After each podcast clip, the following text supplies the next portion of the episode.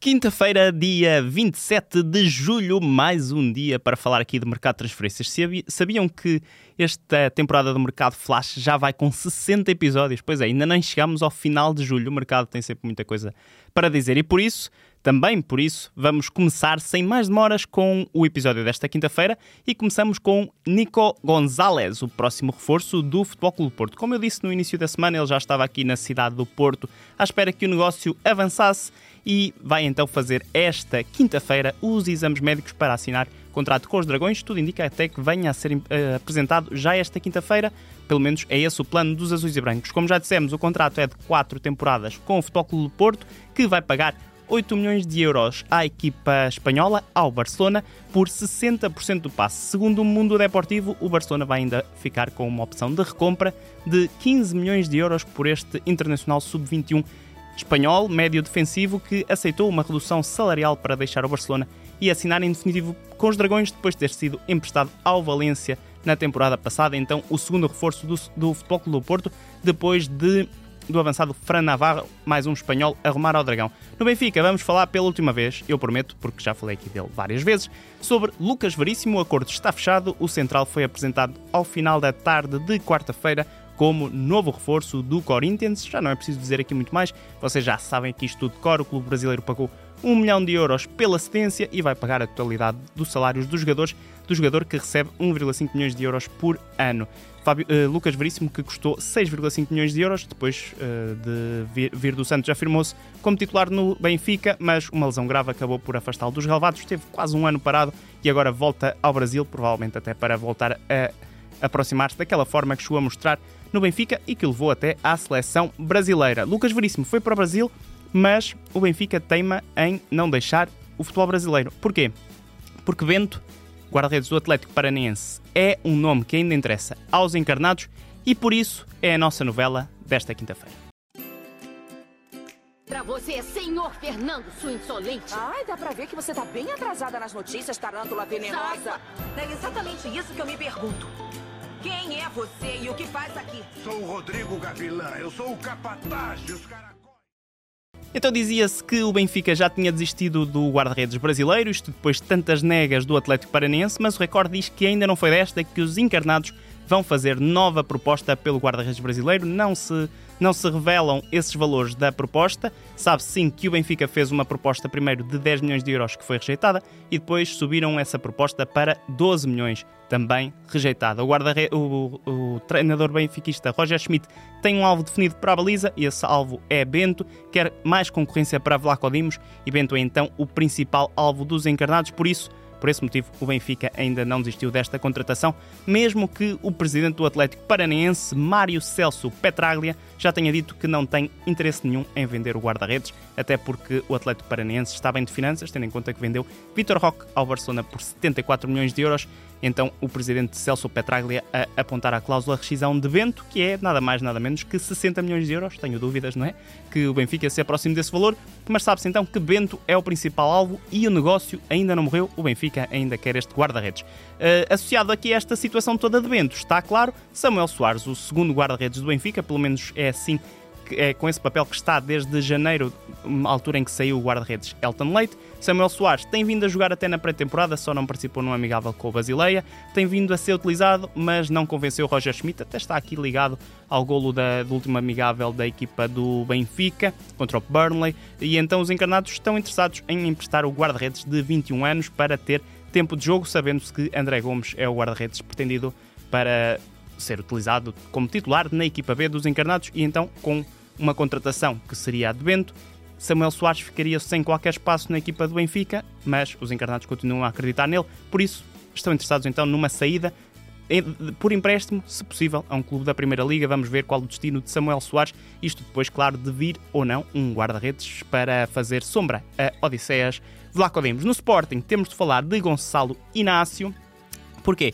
Porque o jornal italiano La Gazzetta dello Sport diz que o esquerdino é um dos alvos do Nápoles para substituir o defesa central Kim Min-jae, que saiu já oficializado no Bayern de Munique. De acordo com o jornal italiano, o central português dos Leões é um dos alvos da equipa do Nápoles, juntamente com Danso Lacroix Kilman e Sutalo, o defesa central croata. Eh, o Nápoles tem então Gonçalo Inácio referenciado e já tem um valor para o defesa português, defesa internacional português, que é 30 milhões de euros. O Sporting não está interessado em negociar a venda de Gonçalo Inácio, por isso aponta a cláusula de rescisão, que é de 45 milhões de euros.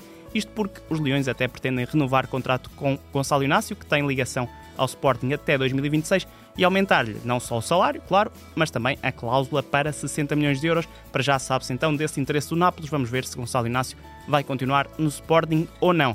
Ainda em Portugal, Moreirense está interessado em contratar um jogador do Sporting Braga, ali perto, uma, uma, até é um clube que faz bastantes trocas.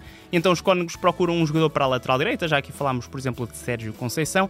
E um dos alvos agora para essa posição é Fabiano Souza, defesa direito do Sporting Braga, que chegou até a ser eh, titular na Pedreira, mas depois ficou sem espaço com a afirmação de Vitor Gomes. Depois também o Braga contratou João Mendes e Fabiano até acabou por ser emprestado para a Turquia. Jogou no Casim Paza a partir de janeiro, fez apenas nove jogos, nove jogos, por isso o Moreirense está a tentar convencer o Braga libertar este defesa direito brasileiro de 23 anos para arrumar então a Moreira de Cónegos. Ainda no Minho, o Vizela oficializou a contratação do extremo esquerdo Dylan St. Louis, jogador congolês, assinou até 2025 com o Vizela, ele que passou por vários clubes em França, chegou até a ganhar a segunda divisão francesa pelo Troyes, Passou também pela Bélgica e pela Turquia, onde esteve na temporada passada. Aliás, nos dois últimos anos, passou pelo Atayaspor, onde estava, por exemplo, Christian Atsu. Há duas temporadas foi até muito importante, fez quase 40 jogos pela equipa turca. Na temporada passada, até por causa da questão do sismo na Turquia, acabou, claro, por jogar muito menos, fez apenas 8 partidas. É agora o novo reforço do Vizela, Dylan St. Louis. Um jogador desconhecido por cá, vamos ver como é que rende. Faltam-me dizer, claro, que além de ser extremo, é um internacional congolês, 10 vezes e tem 28 anos. Deixamos agora Portugal e vamos ao mercado internacional. E como começa a ser habitual, há muitas coisas na Arábia Saudita. E para que saibam que isto aqui é tudo uma confusão, eu escrevi nas minhas notas na América do Sul.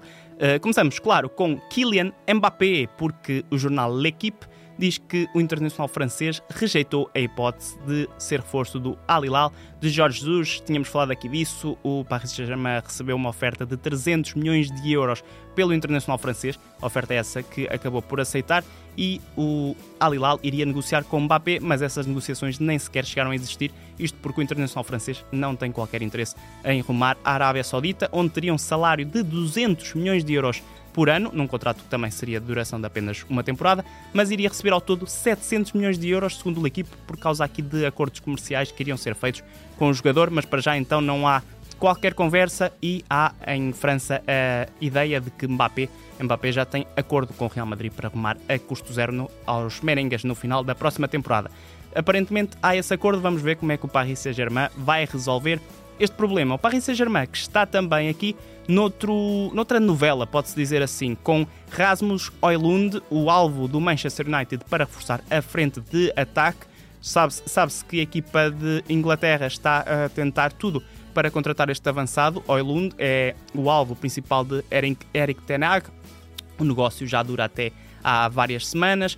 O United oferece agora 60 milhões de euros, numa altura em que o negócio começa então a avançar. Só que agora aparece o Paris Saint-Germain com 50 milhões de euros para já, claro, não faz frente a esses valores apresentados pelo Manchester United, mas pode ser aqui um clube que pode fazer mexer este negócio. Vamos ver o interesse então de, do Paris Saint-Germain por Oilund se é ou não real e se o Manchester United consegue ganhar a, a, esta corrida, porque os Red Devils precisam claramente de um avançado. Embora Oilund, apesar de ser um jogador muito falado, 10 golos em 34 jogos pela Atalanta, também não é assim aquela coisa, mas é o alvo claramente de Eric Ten Hag. E agora sim, vamos começar a nossa ronda pela Arábia Saudita, um sítio, um país que começa aqui a dominar este mercado flash. Porquê? Porque também está a, duvida, a dominar o mercado. E a prova disso é a contratação de Malcolm, o extremo. Já foi oficializado no Al Hilal de JJ e custou nada mais, nada menos do que 60 milhões de paus. 60 milhões de euros é a maior venda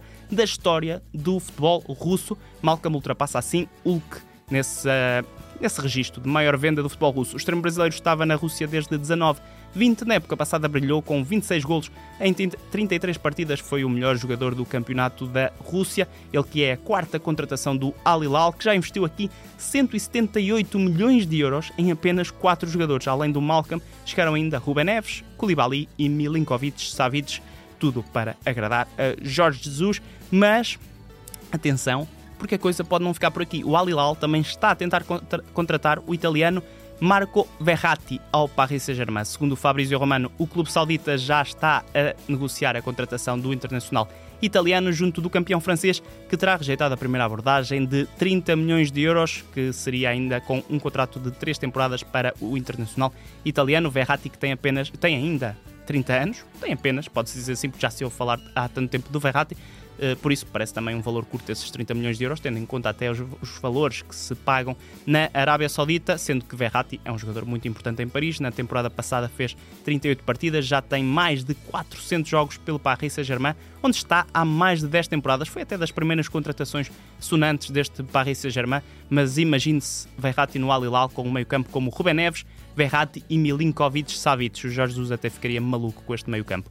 Uh, quem também está na Arábia Saudita se bem se recordam, é o inglês Steven Gerrard, é o treinador do Al Ettifaq. E Gerard, onde é que foi buscar um reforço? Claro, foi ao seu Liverpool contratar Jordan Henderson, médio centro inglês de 33 anos, o capitão do Liverpool. Até é uma saída um bocado estranha, mas entende-se porque o Liverpool está claramente a renovar o seu meio-campo. Henderson assinou então por três temporadas com o clube saudita, que pagou 14 milhões de euros pela contratação do internacional inglês que na Arábia vai receber um salário semanal de 230 mil euros. Deixa então o Liverpool depois de conquistar oito títulos pelo clube, nomeadamente, claro, a Liga dos Campeões e a Premier League. Os mais importantes, realizou 491 partidas ao serviço dos Reds. Podia ter feito mais novos joguinhos para chegar aos 500, mas não aconteceu.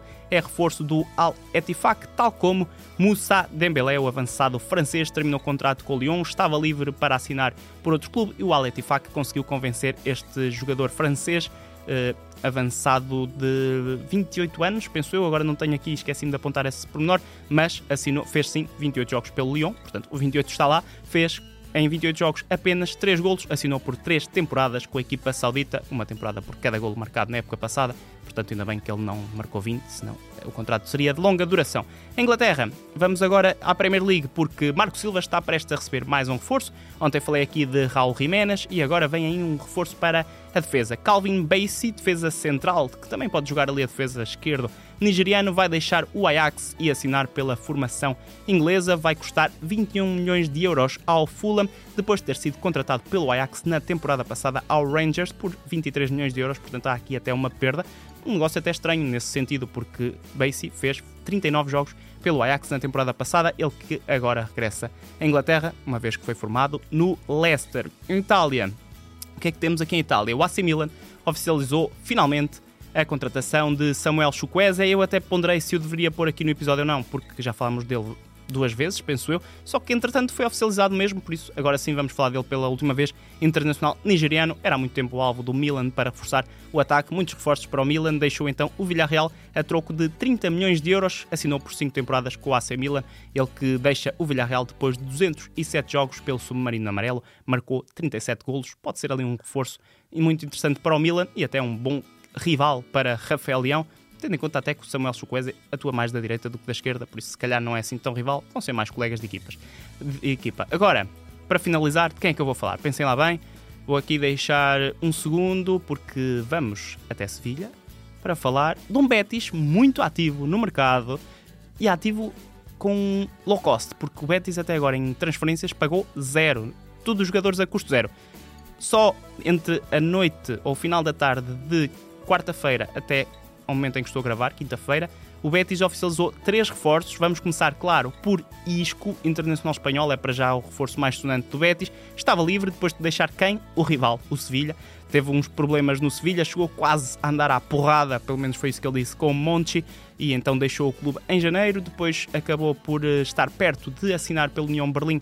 A coisa não aconteceu por questões aqui contratuais, ele já veio aqui queixar-se várias vezes dessa questão, prometeram umas coisas, depois ofereceram outras, foi assim mais ou menos. E agora sim assina pelo melhor clube da, de Espanha, o Betis, com um belo vídeo de apresentação ali a recordar ou a trazer de novo o Game of Thrones numa mensagem que pede basicamente para o Isco reviver ou renascer das cinzas. Ele que volta a encontrar Manuel Pellegrini, o treinador chileno, que o lançou em Málaga Isco então assinou por uma temporada com o Betis. Além do ex-jogador do Real Madrid, assinou ainda também contrato com os, os béticos. Alex Collado, um extremo do Barcelona, terminou o contrato ou finalizou a ligação com os catalães depois de 13 anos ligado ao Barcelona, assinou a custo zero também pelo Betis e assinou neste caso um contrato até 2029. O extremo formado nos catalães na época passada passou pelo Elche, onde fez 17 jogos e apontou um golo. Por fim, o Betis oficializou ainda a contratação de Chadi Riad, um defesa central que também vem do Barcelona, neste caso é um contrato, uma, um negócio feito por empréstimo de uma temporada